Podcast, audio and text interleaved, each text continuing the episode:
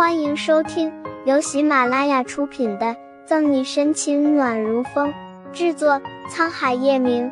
欢迎订阅收听。第三百六十七章，接下来我们要去哪里？俗话说“伸手不打笑脸人”，更何况面对如此优雅大气的简卓如，简夫人客气了。叶晨玉淡然回答，和叶晨玉打了招呼。简卓如上前和沈西说话，尼基塔则过来。叶先生、沈队长，欢迎来到俄尔斯。虽然只是第三次见面，但几人之间的交谈很是自然。简卓如虽是贵妇，却没有一点架子，端庄贵气，温和优雅。与沈西话家常时，总是温温柔柔的。叶晨宇和尼基塔都是纵横商场的人物，自然有聊不完的话题。时间过得飞快，等到佣人将饭菜一一备好时，已经近傍晚。尼基塔夫妇邀请叶晨玉和沈西一起用饭，二人不好拒绝，便应了下来。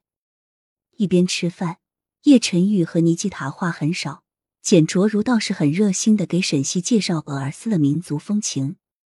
一顿饭下来，天色也黑了，看出叶晨玉的疲惫，沈西提出告别。简卓如和彤彤很是不舍，做出挽留，再三让他们再次小住，被沈西婉拒了。我这次来俄尔斯是公务在身，不便多留，等下次有机会，我们再来拜会。沈西话都说到这个地步，纵然彤彤怎么不开心，也不好再留。接下来我们要去哪里？告别了尼基塔夫妇，沈西问道：“回家。”叶晨与台湾看了看时间。在席间，他已经给司机发了消息，让司机过来接他们。这个时辰应该快到了。果然，他话音落下，一辆轿车在他们面前停下。沈西眨了眨眼睛，没有多问。等车子停在一栋房子前时，沈西才明白叶晨玉说的“回家”并不是随口逗他。面前的房子别具一格，谈不上大，但麻雀虽小，五脏俱全。屋子里很干净，该有的东西都有，让沈西觉得这里就像是一直有人居住。似是看出沈西的疑惑，叶晨玉将灯打开，引着沈西坐在沙发上，从冰箱里拿了两瓶水。这里一直有人来打扫。原来如此，沈西捏着水瓶，轻轻哦了一声。不早了，楼上左边的房间里面有干净衣服，你先上去洗个澡。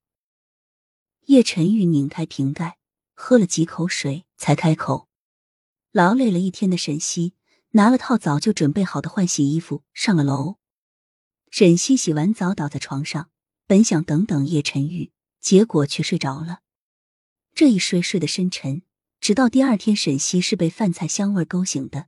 他洗漱好之后，打着哈欠下楼，本以为是叶晨玉找的女佣，却不想看到那抹熟悉的身影。在厨房忙碌，知道叶晨玉的厨艺，沈西晃晃悠悠走过去，朝忙碌的人打了个招呼：“早啊，要我帮忙吗？”醒了，将这些菜端出去就可以了。叶晨玉有条不紊的将手上的东西弄好，扭头对沈西弯起唇角，撇撇嘴。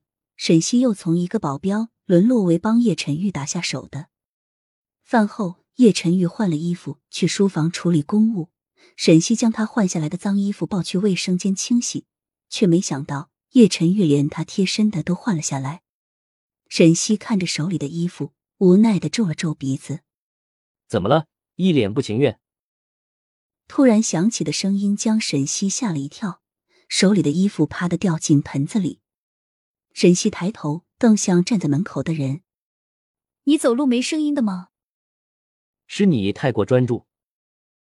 叶晨玉慢慢走进沈西，看了眼地上盆子里的衣物，轻笑了一声，突然伸手抓住沈西还带着泡沫的手。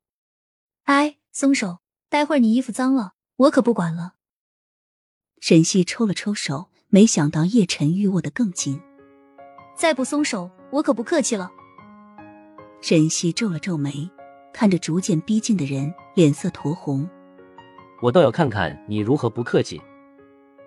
叶晨玉使力将沈西拽到怀里，轻笑一声，对着说狠话的阮纯吻了上去。